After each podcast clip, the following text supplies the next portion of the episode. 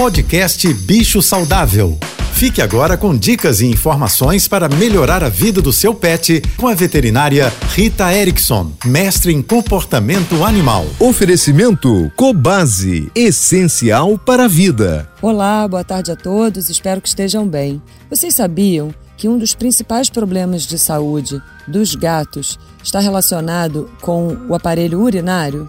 É muito comum os gatos fazerem cistites inflamatórias, que nem têm envolvimento bacteriano, ou até mesmo insuficiência renal, formação de cristais e as famosas pedrinhas.